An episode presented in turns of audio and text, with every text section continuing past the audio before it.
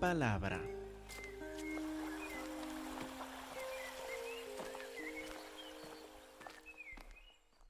Hermanos, por favor, abren sus Biblias a Mateo capítulo 21. Mateo 21. Los que han seguido el estudio del Evangelio de Mateo con nosotros eh, notarán que ahora entrando Mateo capítulo 21 entramos en, en un enfoque nuevo. Estamos en el mismo Evangelio. Seguimos al mismo Señor Jesús. Pero ahora hay un hay un enfoque diferente.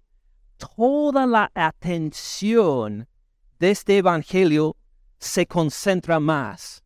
Todo el mensaje de Mateo se intensifica entrando en capítulo 21.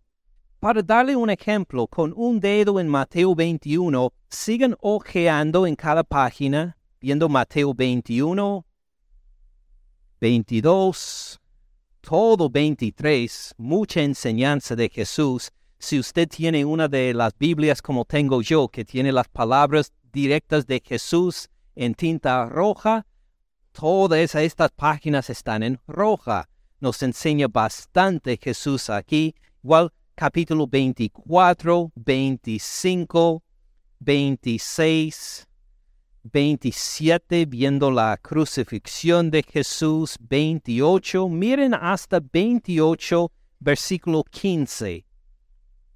Y tomen entre sus dedos todas estas páginas de capítulo 21, versículo 1, hasta 28, versículo 15, solo faltando los últimos cinco versículos del Evangelio de Mateo. Los tiene entre sus dedos todo esto, todo lo que acabamos de repasar, describe una semana en la vida de Jesús, nada más, una sola semana. Una sola semana de eventos, una sola semana de instrucciones, todo esto pasó en solo una semana. Es incomparable con cualquier otra semana descrita en la historia o la literatura antigua. Usted puede leer de los griegos antiguos, de los romanos, de quienes sean, nunca jamás va a encontrar una semana descrita en tanto detalle, una semana descrita y explicada y comentada en una semana, tanto como encontramos la semana desde la entrada de Cristo Jesús a Jerusalén hasta su resurrección estamos en el centro de nuestra fe cristiana en estos capítulos. Estamos en el centro de la historia del mundo en estos capítulos. Por eso, cuando entramos Mateo 21 el día de hoy, estamos de repente en una narrativa mucho más concentrada, mucho más intensa. Y también, no solo esto, entrando en capítulo 21, se acelera, se hace más rápido todo el movimiento profético del Evangelio de Mateo también. Es como uno ve pasando por capítulos 1 hasta 20, sí, el cumplimiento de muchas profecías, muchas referencias al Antiguo Testamento, pero de repente entrando en capítulo 21, estas referencias y profecías del Antiguo Testamento aparecen rápidamente una tras otra, tras otra.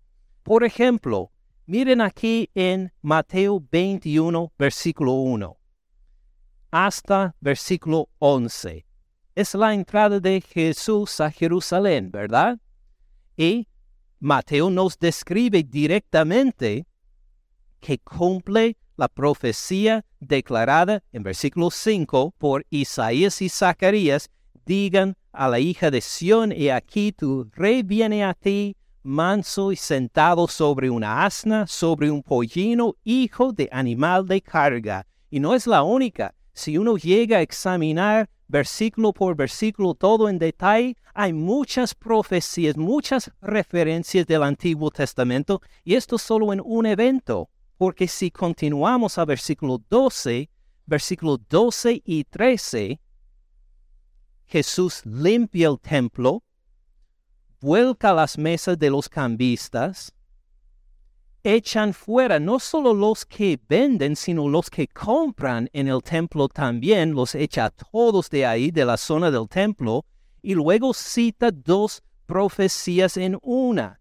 de Isaías y de Jeremías. Mi casa, casa de oración será llamada, mas ustedes la han hecho cueva de ladrones. Esto como un segundo evento, pero luego sigue un tercer evento en versículo 14 vinieron a él en el templo ciegos y cojos. David en el Antiguo Testamento había dicho que los ciegos y los cojos no entrarán en Jerusalén. Pueden investigar en el Antiguo Testamento para acordarse cuando dijo el rey David esto. Pero ¿qué hace Jesús con los ciegos y los cojos? Los sana y ahí manifiesta que Él es más que David y hacía estas profecías una tras otra, tras otra, en que Jesús las junta, las cumple, las cambia, las supera, todo así rápidamente.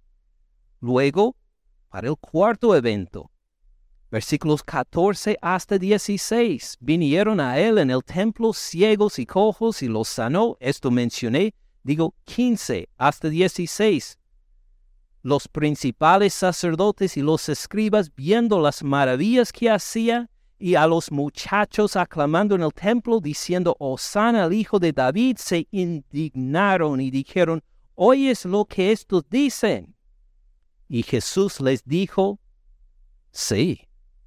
Y me suena bien, sí, les dice. ¿Nunca leyeron de la boca de los niños y de los que maman perfeccionaste la alabanza? ¿En referencia a quién dijo esto el Salmo 8? ¿En referencia a quién? En referencia a Jehová Dios, el que creó los cielos y la tierra. ¿A referencia de quién pone este versículo Jesús? A referencia de sí mismo. Dice que la alabanza dada en el Salmo 8 a Jehová Dios sí, es dada a mí.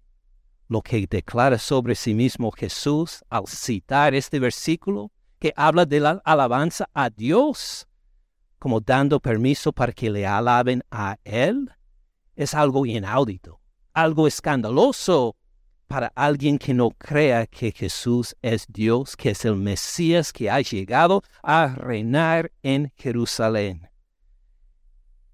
Pero nosotros hoy Imagine, cualquier de estos eventos es un sermón de para sí.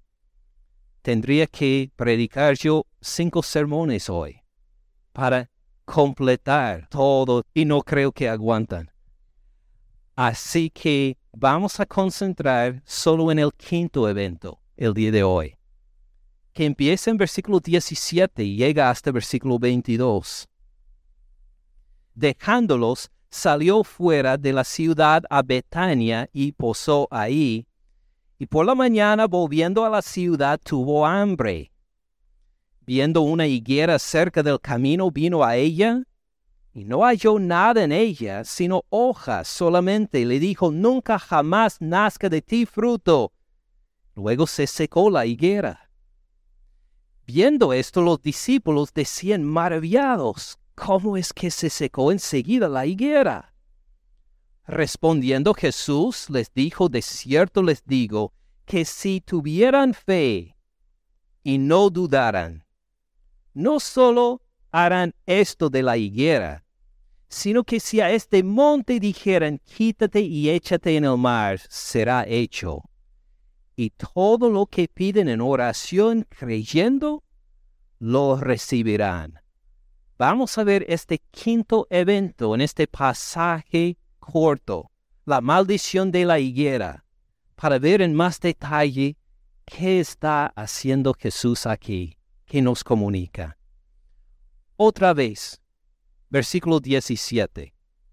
Dejándolos. ¿Dejándolos a quiénes? Dejándolos a los sacerdotes, a los escribas, a los demás que se habían reunido en el templo, salió fuera de la ciudad a Betania, claro, con sus discípulos, y posó ahí. Por la mañana, volviendo a la ciudad, tuvo hambre. Note bien, está con sus discípulos. Esta lección de que estamos por leer no es una lección pública, no es para todos, es únicamente entre Jesús y sus discípulos y claro nosotros que somos los lectores, discípulos, hasta muchos siglos después. Acuérdense que Jesús nos había hablado de este fenómeno antes, del hecho de que enseña de forma especial a sus discípulos. Lo vimos en capítulo 13, con un dedo en Mateo 21, 17. Vuelva un momento a Mateo 13, 15. Mateo 13, 15. Acuérdense que los discípulos le habían preguntado a Jesús por qué enseñaba por parábolas. Y muchas veces pensamos que uno enseña por parábolas para hacer que una lección sea más clara. Y así es a veces. Pero también se enseña por parábolas para que la lección sea más difícil o encubierta también, como Jesús describe acá. Mateo 13:15. Porque el corazón de este pueblo, hablando del público, hablando del mundo alrededor, de los que no reconocen a Jesús, el corazón de este pueblo se ha engrosado, se ha hecho gordo el corazón de ellos. Ya no es un corazón atlético, un corazón que puede responder fácilmente a las cosas de Dios. Es un corazón que se ha engrosado. Y con los oídos oyen pesadamente, apenas oyen. Han cerrado sus ojos para que no vean con los ojos y oigan con los oídos, y con el corazón entiendan y se conviertan, y yo los sane. ¿Qué dice del mundo, de los que están alrededor? Ellos cada vez escuchen y entienden menos. Son más gruesos, más duros espiritualmente, aprenden menos y menos cada vez. En cambio, versículo 16, hablando a los discípulos, a los que se han arrepentido, a los que se han comprometido a Cristo Jesús, bienaventurados sus ojos, porque ven, sus oídos, porque oyen, porque de cierto les digo que muchos profetas y justos desearon ver lo que ven y no lo vieron, y oír lo que oyen y no lo oyeron. Es decir, dijo Jesús, hay muchos profetas, muchos justos que querían saber, querían ver, querían aprender lo que ustedes están aprendiendo y nunca pudieron. Ustedes tienen ojos bendecidos, oídos bendecidos por poder escuchar y ver esto. En esta misma clase de situación estamos ahora en Mateo 21, 17. Ya ha hecho sus declaraciones en público en el templo, pero ahora tiene una lección muy importante por sus discípulos. Una lección que va a ser importante para entender el resto del Evangelio y todas las lecciones que vienen en los capítulos adelante. Por la mañana, volviendo a la ciudad, tuvo hambre. Viendo una higuera cerca del camino, vino a ella. No halló nada en ella, sino hojas solamente. Y le dijo, Nunca jamás nazca de ti fruto. Luego se secó la higuera. ¿Qué pasó ahí? Jesús se levantó con hambre. No encontró nada Alguien comió todo el cereal, salió a la calle, tampoco hubo, y se enojó y maldijo un árbol. Esta es la lección. Me acuerdo que había leído esto cuando tenía unos nueve años de edad. En la alcoba de mis padres saqué la Biblia gruesa que le habían dado como regalo de bodas a mis padres, que nunca leyeron, pero que lo saqué y empecé a leer porque quería leer de la Biblia y leí esta historia y pensé, ¿qué clase de hombre es este Jesús? ¿Se enoja porque no desayunó bien? ¿Maldijo un árbol? ¿esta es la lección? Pues claro que no. Acuérdense una forma importante de enseñar por la profecía del Antiguo Testamento, especialmente en casos como de Ezequiel. Si han leído el libro de Ezequiel en el Antiguo Testamento, espero que sí, espero que todos acá han leído por lo menos una vez toda la Biblia. Si leen el libro de Ezequiel, van a encontrar historias extrañas en que Jesús manda al profeta que por la mañana pase a su casa y que empieza a destruir el muro de la casa, de su propia casa, y para que la gente le acercara, que lo viera. Imagínese, usted vuelve a la casa y su vecino y su vecino está rompiendo una de las paredes de su casa. Diría, ¿qué estará haciendo? Y no solo una vez, sino varias veces está ahí rompiendo todo, diría, pero se ha enloquecido. Tal vez se atreve a acercarse a él para preguntarle, pero ¿qué hace? Así era la forma por la cual Jehová comunicaba por el profeta Ezequiel, por cosas extrañas, cosas inesperadas, para que la gente le acercara para preguntarle qué estás haciendo y él podía entonces dar la palabra de Jehová así como voy destruyendo esta puerta, así los que viven en Jerusalén van a querer salir del muro de la ciudad para evitar todo el castigo de Jehová que cae encima de ellos. Así hace Jesús aquí también. Hace algo inesperado, algo raro, para dar una lección.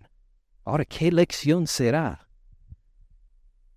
por la mañana volviendo a la ciudad tuvo hambre, viendo una higuera cerca del camino, un árbol que produce higos.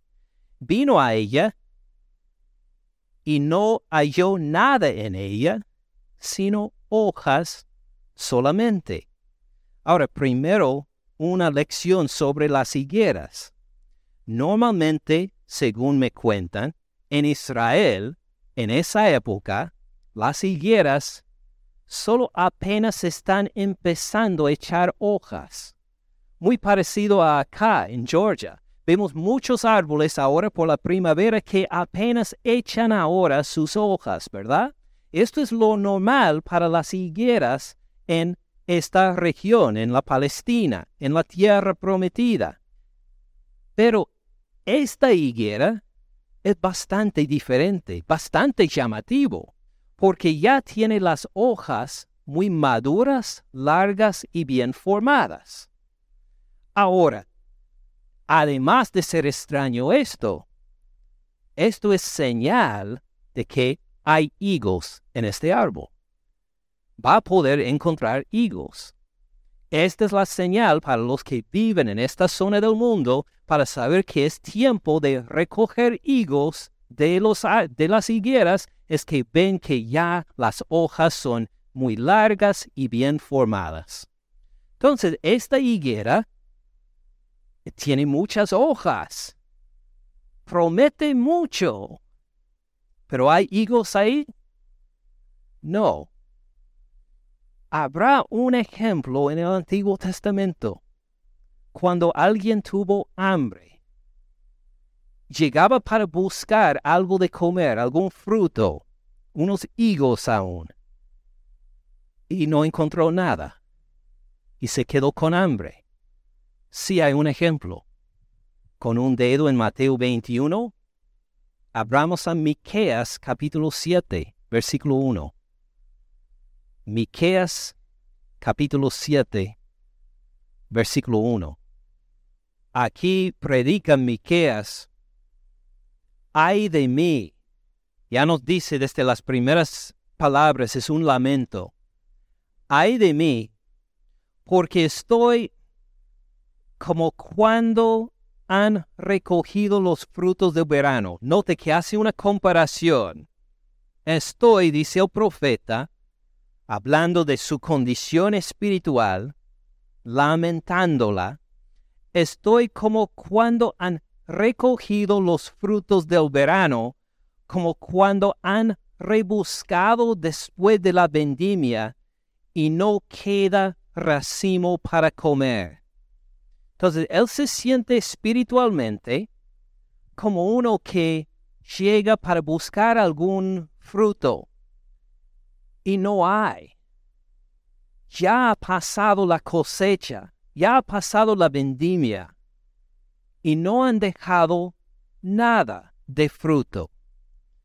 Ahora, note primero que esto fue algo que uno no espera según la ley del Antiguo Testamento. Según la ley, ¿podría uno llegar a, cosechar todo su campo y recoger todos los frutos y volver a recoger, a ver si dejaba algo de lado para recoger todo completamente para sí mismo? No.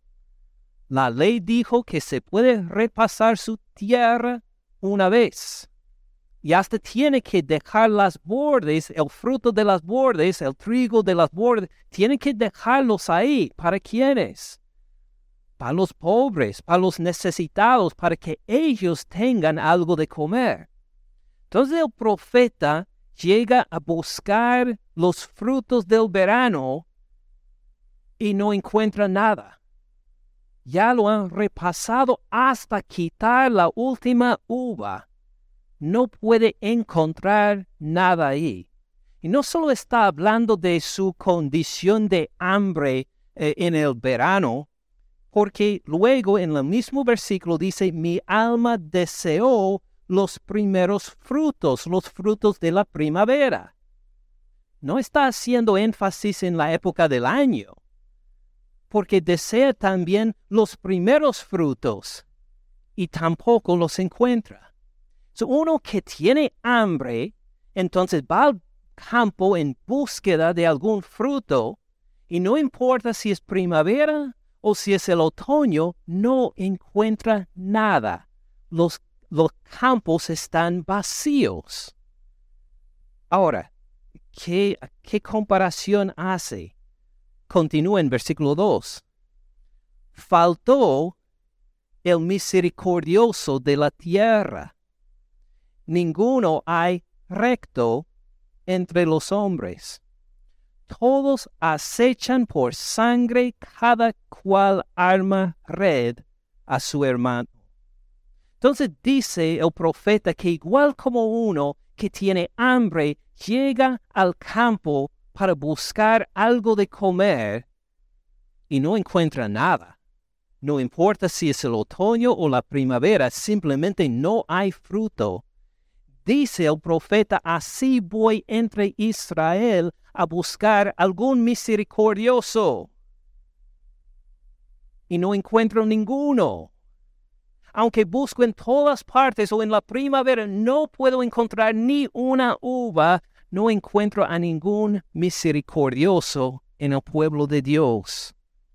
Ninguno hay recto entre los hombres. Busca con el alma deseando conocer aunque sea uno y no lo encuentra. Todos acechan por sangre. Todos buscan la forma de cazar, de hacer tropezar al otro. Cada cual arma red pone trampa. ¿A quién? A su hermano, por favor. Hasta este punto se ha degenerado la sociedad que uno quiere hacer caer a su hermano en una trampa aún. Versículo 3. Para completar la maldad con sus manos, el príncipe demanda. El juez juzga por recompensa, y el grande habla el antojo de su alma y lo confirman. Noten, versículo 3, que tienen un trabajo en común. Van a completar algo, van a completar un proyecto. ¿Qué van a completar? La maldad. Con sus manos ellos mismos van a trabajar juntos para hacer caer a los débiles y a los necesitados. ¿Quiénes están en liga aquí? Primero el príncipe. ¿Qué hace el príncipe? Demanda. Lleva al pobre delante de un juez, pone demanda. Dice que quiero la casa de este, quiero el terreno de este, este me debe y lo lleva delante del juez. ¿Y qué hace el juez? El juez juzga. ¿Según justicia? No, por recompensa. El príncipe le pagó, entonces él se declara al, lado del príncipe. El príncipe tiene razón por poner demanda contra este pobre sinvergüenza, porque él me dio la mordida. Me quedo satisfecho. No lo hace por justicia, sino por dinero. Y el grande, el grande debe ayudar al pobre, ¿verdad? El grande debe ayudar al necesitado. Pero ¿qué hace el grande? Habla el antojo de su alma. Dice, esto quiero yo. Y quiero que las leyes sean de tal forma. ¿Y cómo responden el príncipe y el juez? Lo confirmen. Dice, está bien lo que tú quieras, porque tú eres grande. Dice Micaías que vivo en una sociedad tan injusta que todos los líderes trabajan entre sí, todos se ayudan mutuamente para oprimir al pueblo de Dios y a los necesitados. Dice de versículo 1, busco como uno busca encontrar algún fruto, aunque sea una fresa, una uva en un campo y no encuentra nada, no importa si es el otoño o la primavera, porque todos se han corrompido, hasta los hermanos pelean entre sí para poder hacer que uno o que el otro caiga. Todos los líderes están en liga contra los necesitados. Versículo 4.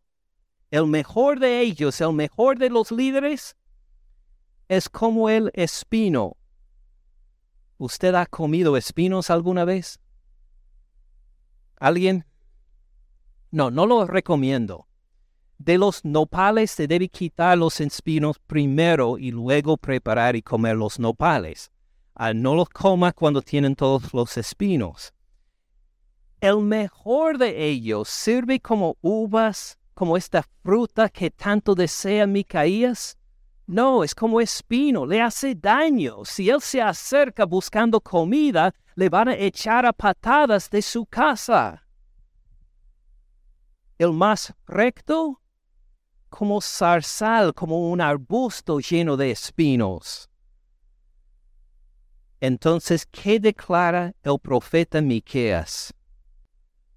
El día de tu castigo viene, dice al pueblo de Dios al pueblo que debe ser justo, el pueblo que debe proteger y ayudar a los necesitados, porque solo ven, buscan la forma de poder oprimirlos más, dice, el día de tu castigo viene.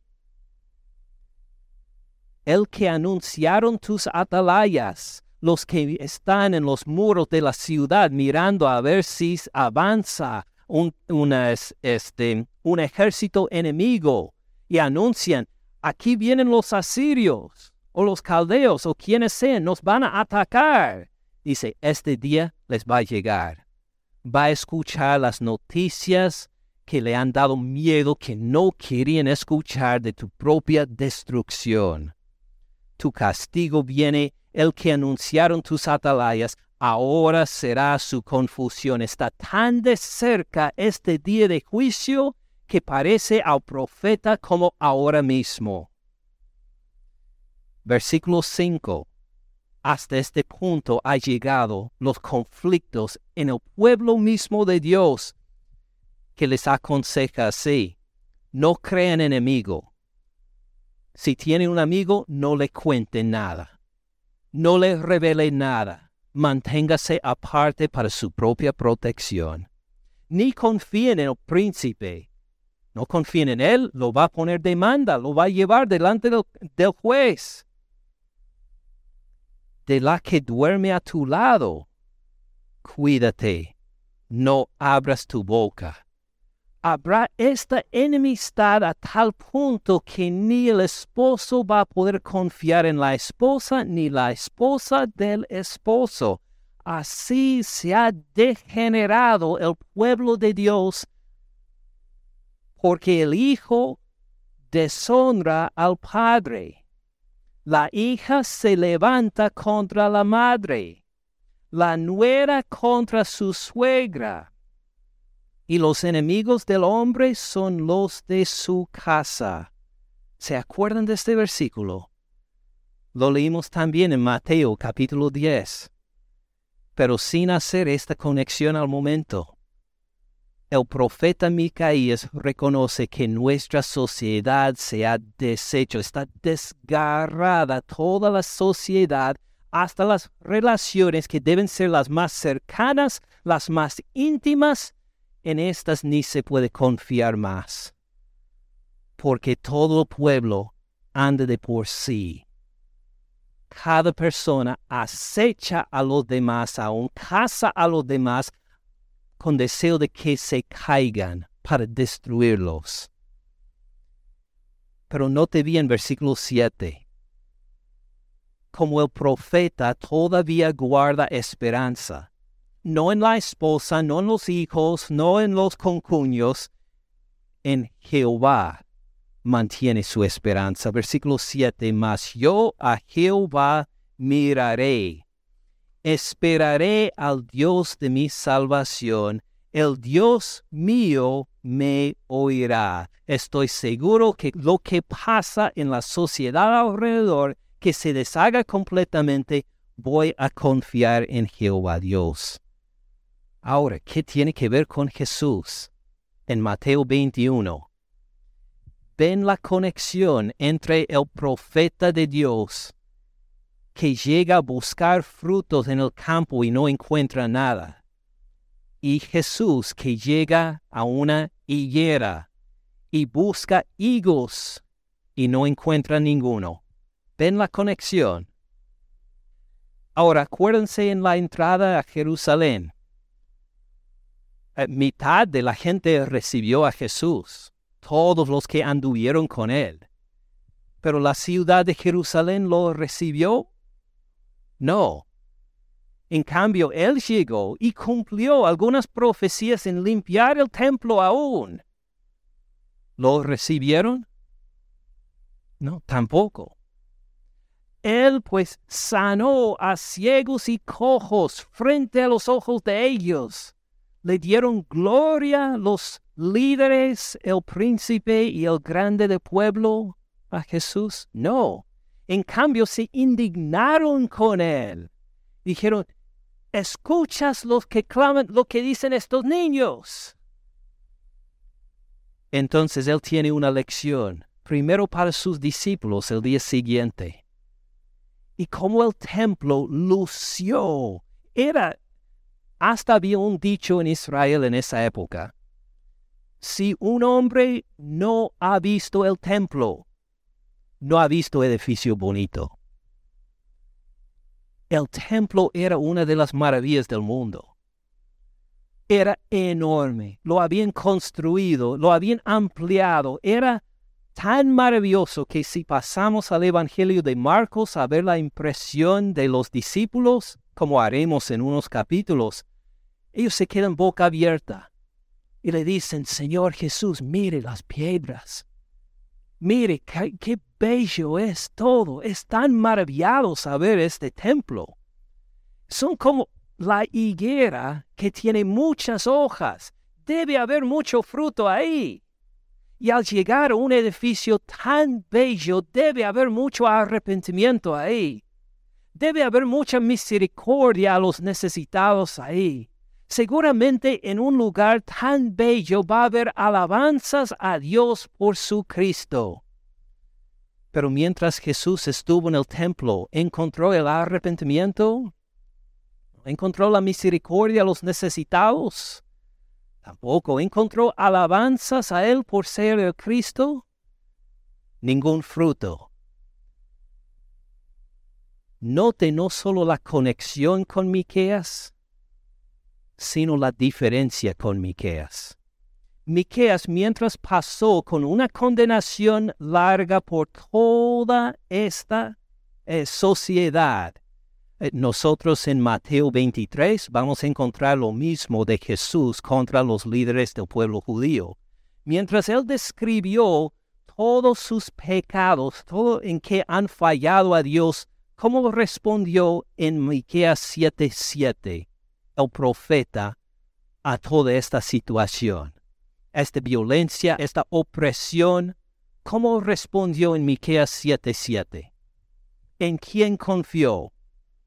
En Jehová. ¿Él pudo cambiar algo? Aparentemente no. El juicio iba a venir de todas formas. Él solo pudo esperar y esperar en Jehová. Ahora vuelvan a Mateo 21, versículo 18. Mateo 21, 18. Por la mañana, volviendo a la ciudad, tuvo hambre. Viendo una higuera cerca del camino, vino a ella no halló nada en ella, sino hojas solamente, y le dijo, confío en Jehová, esta sociedad va a recibir su juicio, pero yo espero en Jehová. ¿Así dijo Jesús? ¿Qué dijo? Nunca jamás nazca de ti fruto y luego se secó la higuera. Ven cómo Jesús supera a una profeta Micaías. ¿Qué poder tiene Micaías? Solo puede predicar y enseñar y esperar. ¿Qué hace Jesús? Tiene poder para juzgar. Y dice, nunca jamás nazca de ti fruto, inmediatamente se seca el árbol. ¿Qué va a decir Jesús a este templo que lucen belleza pero no producen ningún fruto de arrepentimiento, de veras de conocimiento de Él. ¿Qué va a decir Jesús a este templo entonces? En los próximos versículos, eh, digo capítulos, vamos a ver que Él va a decir, nunca jamás nazca de ti fruto, y este templo se va a secar, o no delante de los ojos de los discípulos, pero como nos va a decir después, les digo que antes de que esta generación termine, veremos su cumplimiento en unos capítulos. Jesús supera a una Micaías porque él tiene poder para hacer lo que Micaías no pudo. No solo declarar el juicio, sino, como veremos, hacer que se logre este juicio contra el templo. Y no es por casualidad que esta misma semana, que Jesús, unos días después, en la última cena, también habla a sus discípulos sobre la producción de fruto. No va a haber fruto producido por el templo, pero entre ellos, entre sus discípulos, sí va a haber fruto. Miremos estas palabras con un dedo todavía en Mateo 21. Miremos ahora en el Evangelio de Juan, Juan 15. Juan 15, versículo 1, cómo los discípulos, en cambio, van a ser diferentes que los líderes judíos, van a ser diferentes que los sacerdotes, diferentes que los escribas. Sus discípulos de veras van a producir fruto, como nos cuenta en Juan 15, versículo 1. Yo soy la vid verdadera y mi Padre es el labrador. Todo pámpano, toda ramita, todo pámpano que en mí no lleva fruto, ¿qué va a hacer el Padre? Lo quitará. Y todo aquel que lleva fruto, ¿qué va a hacer el Padre? lo limpiará. Igual como con, ahora pensando en sembrar como es la primavera, cuando uno siembra tomates. A veces uno quiere que cada flor que salga en sus plantas de tomate, que cada uno produzca un tomate. Esta no es la forma correcta. Si, si lo hace así, va a tener muchos tomates, pero pequeños. Lo que quiere hacer es quitar algunas de estas flores para que no produzcan. Esto hace que los tomates sean más grandes, más jugosos, más ah, pesados. Entonces así hace con los pámpanos que llevan fruto. Nuestro Padre Celestial nos limpia. Pensamos que estamos bien con Dios porque hemos recibido a Jesucristo como Señor y Salvador. ¿Y somos salvos entonces? Claro que sí. ¿Somos adoptados hijos de Dios? Claro que sí entonces Él nos deja abandonado al lado para decir, tú estás ya bien, estás en el reino de los cielos, no me preocupo más de ti. ¿Así hace nuestro Padre Celestial? No, al contrario, ¿qué nos hace? Nos limpia, nos quita nuestros pecados y su manifestación en nuestro diario vivir. Y somos salvos, por el Señor nos indica y nos dice, mire, tienes que cambiar tu forma de hablar y nos presiona hasta que digamos, sí, Señor, cambio mi forma de hablar. O dice que tienes que portarte de esta forma y nos presiona para que decimos, muy bien, me arrepiento, me voy a portar de otra forma. Si cada uno de nosotros que somos salvos, solo vamos empezando una relación con nuestro Padre Celestial en que Él nos transforma y nos cambia, ¿para qué? Para que produzcamos más fruto para que produzcamos más. Todo pámpano que en mí no lleva fruto, lo quitará, no tiene parte de mí. Todo aquel que lleva fruto lo limpiará para que lleve más fruto. Ya ustedes, hablando a los discípulos, están limpios por la palabra que los he hablado. Entonces les manda, versículo 4, permanezcan en mí. Permanezcan en mí, quédense unidos a mí. Y yo en ustedes. Es una relación mutua que tenemos con el Señor. Nosotros permanecemos en Él y Él en nosotros. Como el pámpano no puede llevar fruto por sí mismo. Si corta una de esas ramitas, ¿va a producir uvas? No puede, no está conectado ya con la vid. Igual nosotros los discípulos, si estamos desconectados del Señor, ¿vamos a producir buen fruto por Él? Imposible. En cambio, estamos muertos. Por eso dice, permanezcan en mí, yo en ustedes, como el pámpano no puede llevar fruto por sí mismo si no permanece usted en la vid. Así tampoco ustedes si no permanecen en mí. Es decir, si no permanece el pámpano en la vid, así tampoco ustedes, si no permanecen en mí. Yo soy la vid, ustedes los pámpanos. El que permanece en mí y yo en él, éste lleva mucho fruto, no como esta higuera que solo hojas.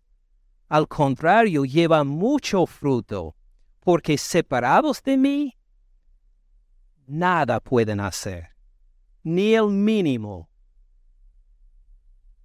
Versículo 6. El que en mí no permanece, será echado fuera como pámpano y se secará. Los recogen, los echan en el fuego y arden. ¿Se acuerdan de esta higuera cuando Jesús dijo las palabras, nunca jamás nazca de ti fruto? ¿Pudo producir luego hasta un higo pequeño? No, se secó por completo. Igual uno que se llama discípulo, pero que no se permanece en el Señor. Más versículo 7, si permanecen en mí, ¿qué significa este permanecer en Jesús? Ahorita lo describe, y mis palabras permanecen en ustedes. Es decir, lo que Él ha dicho, en esto concentramos, esto obedecemos, esto ponemos en práctica, en esto nos recreamos, lo celebramos, las palabras de nuestro Señor reconociendo que estamos unidos con Él por fe, y en esta relación no solo vamos a pedir fruto, mire lo que dice en versículo 7, si permanecen en mí y mis palabras permanecen en ustedes, pidan todo lo que quieran y les será hecho. Pidan lo que quieran y lo voy a cumplir. ¡Qué promesa maravillosa! Porque si permanecemos en Jesús y su palabra, ¿cómo vamos a pedir de acuerdo con Jesús y su palabra? Estamos unidos con Él y vamos a pedir lo que Él quiere y Él entonces ve con gozo el poder cumplir estas peticiones y responde a nuestras peticiones entonces. Versículo 8, en esto es glorificado mi Padre en que lleven mucho fruto y sean así mis discípulos. ¿Ven la diferencia entre una higuera seca y lo que pidió a sus discípulos en estos versículos? Una higuera seca, condenada porque no lleva ningún fruto, no reconoció a Jesús representando el templo. En cambio, unos días después les dice a sus discípulos, yo soy la vida, ustedes los pámpanos, ustedes van a permanecer en mí y llevarán mucho fruto. ¿Ven la diferencia? Ahora volvamos entonces a Mateo 21. Mateo 21. Jesucristo siendo nuestro profeta por excelencia, en Mateo 21, 19, nos da esta lección al estilo de Ezequiel, de los otros profetas también, que profetizaron, por ejemplo, viendo una higuera cerca del camino, vino a ella, no halló nada en ella sino hojas solamente, no hubo ningún fruto. Le dijo, nunca jamás nazca de ti fruto. Luego se secó la higuera. No hubo fruto, fue cortado para hacer una comparación, echado al fuego, ya no sirve para nada. Ahora, versículo 20. Viendo esto los discípulos decían maravillados, ¿así va a pasar el templo en Jerusalén? ¿Esto fue su pregunta? No, tampoco en mi traducción. Jesús hizo muchas lecciones que, como hemos visto, no comprendieron los discípulos muchos que no iban a comprender hasta después de su resurrección. Hay muchos ejemplos de esto en la Biblia, este es otro. ¿No vieron la relación con el templo y Jerusalén todavía? Es algo para reconocer después cuando haya más revelación, pero noten la pregunta de los discípulos en este momento. ¿Cómo es que se secó enseguida la higuera? ¿Cómo pasó tan rápido Jesús? Que esta higuera se secó. Lo podríamos hacer nosotros al salir a uno de esos árboles fuera de la iglesia, decir, nunca de ti nazca fruto, que se seque inmediatamente. No, no nos va a responder. Se quedaron maravillados al verlo. Y Jesús en versículo 21, note que no dice, ah, ¿no vieron ustedes que la higuera representa el templo que no me recibieron a ir? No, está contento por ahora para explicarle lo que han entendido hasta cierto punto. ¿Cómo se secó enseguida la higuera?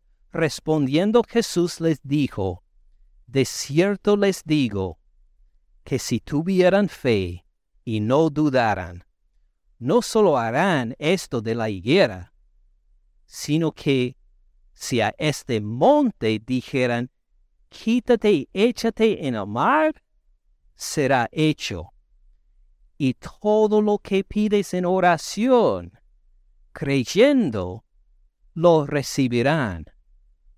Ven la conexión con lo que acabamos de leer en Juan 15, que cuando su pueblo permanece en él, y en sus palabras, Jesús les invita, pidan, pidan lo que quieran y les serán hecho. Tiene la misma lección acá también Jesús para sus discípulos. ¿O todavía no ven la conexión con la maldición del templo y la religión ahí? Pero les dice, ¿se quedan maravillados del milagro que acaba de ver? Mire, si ustedes tuvieran fe, podrían pedir, ah, no como piden en el templo. El lugar donde no se han arrepentido, el lugar donde no me reconocen, ellos van a ser secados, van a ser destruidos. Pero la relación con Dios no termina ahí. En cambio, ustedes, mis discípulos, son una nueva sociedad, un nuevo hombre escogido por Dios. Y cuando ustedes oran, va a ser muy diferente que la oración en el templo. ¿Qué pasó con la oración en el templo?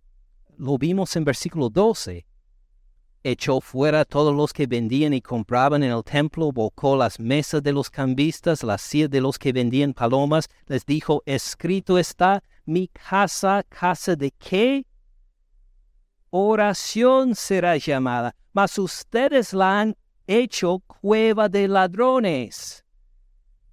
Dice, pero tú, mi pueblo, si tienen fe y no dudan, las oraciones de ustedes no van a ser como cueva de ladrones. Al contrario, serán recibidas. Pidan lo que quieran, hasta lo imposible. Si permanecen en mí, les voy a responder. Noten cómo Jesús a la vez, al lado de Micaías, condena a un pueblo y una generación que no conoce a Dios, que solamente busca salir adelante por sí mismo y que echa de lado la justicia, la misericordia y la generosidad. Y aunque Micaías pudo lamentar la situación, Jesús llega al templo para decir, basta ya. Se acabó el juego. Y este templo que debe ser casa de oración, tiene muy poco tiempo para quedarse en esta tierra. Se va a secar, va a ser juzgado y como nos va a explicar en los próximos capítulos, los judíos lo van a perder por completo. Pero la relación con Dios no termina, porque levanta Jesús a un remanente de entre los judíos, su pueblo. Mi iglesia edificaré, nos contó en Mateo 16. Yo edificaré mi iglesia sobre esta roca, la profesión de fe que declaró Pedro que tú eres el Cristo, el Hijo de Dios viviente, y cuando este templo sea derrumbado, ustedes pueden pedir lo que quieran, y les voy a responder si permanecen en mí y siguen produciendo mucho fruto para la gloria de mi Padre. Escuchan nuestra identidad como pueblo de Dios ahí nosotros mismos tenemos tanto privilegio y estos privilegios disfrutamos nosotros, el pueblo de Dios, por fe en Cristo Jesús. ¡Qué maravilla! Y nos llama también a orar y a pedir a lo grande para que Él sea glorificado. Imagine qué tristeza sería si malgastamos un privilegio tan maravilloso, ¿verdad? Que oremos y pidamos que nuestro Señor sea glorificado, que nunca terminemos de pedir hasta por lo imposible para que nuestro Señor sea glorificado en nuestra comunidad, en nuestras familias, en nuestras escuelas, en nuestros lugares de trabajo, en nuestros lugares de origen, que sigamos obedeciéndole, manifestando obras de compasión por los necesitados, poniendo en práctica este amor del Señor y pidiéndole porque ninguno de nosotros somos suficientes para estas cosas, para poder producir fruto y seguir glorificando a nuestro Señor Cristo Jesús. Oremos entonces, hermanos no solo ahora, sino en casa también y fuera de la casa y en todas partes, hermanos, oremos. Señor Jesús, qué juicio tan fuerte no solo has empezado a declarar, sino que nos vas a declarar sobre el templo y todo lo que se había levantado contra ti, hasta el punto de que te iban a crucificar, Señor Jesús. Por esto merecen, como nos dirás en los próximos capítulos, un juicio severo y completo. Señor Jesús, gracias, porque con este juicio todavía has preservado un remanente, un remanente de judíos y también un remanente grande de gentiles también en que incluimos nosotros, hecho con ellos un nuevo y solo hombre por tu muerte en la cruz por nosotros.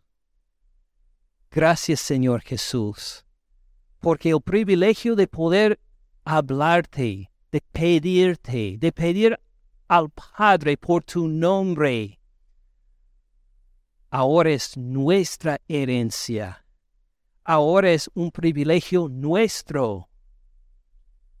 Por eso, Padre, pedimos por algo que parece imposible, algo mucho más allá que la compra de un edificio o compra de tierra o cualquier cosa imaginamos aquí en Dacula, Georgia, pedimos por la conversión de los judíos, igual como Pablo pidió en Romanos 9 y 10. Pedimos que tu pueblo amado se convierta a ti, Señor Jesús. Pedimos que tu espíritu mueve en sus corazones para que más y más conozcan, te conozcan como su Señor y Salvador único, que reconozcan que la salvación no está en construir de nuevo el templo, al contrario, es confiar en lo que tú has hecho por ellos ya en la cruz de Calvario, que te reconozcan como el Hijo del Hombre, que te reconozcan como el Cristo, el ungido, su Mesías. Por favor, que miren este día en Jerusalén cuando tú entraste y fuiste rechazado con lágrimas, clamando, clamando como por la pérdida de su hijo primogénito. Por favor, haz, Señor, que se arrepientan para poder recibirte como Señor y Salvador, declarando otra vez, sálvanos, Señor Jesús. En tu nombre oramos. Amén.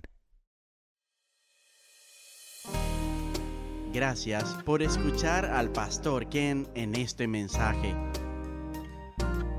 Para más recursos, visite caminandoensupalabra.org.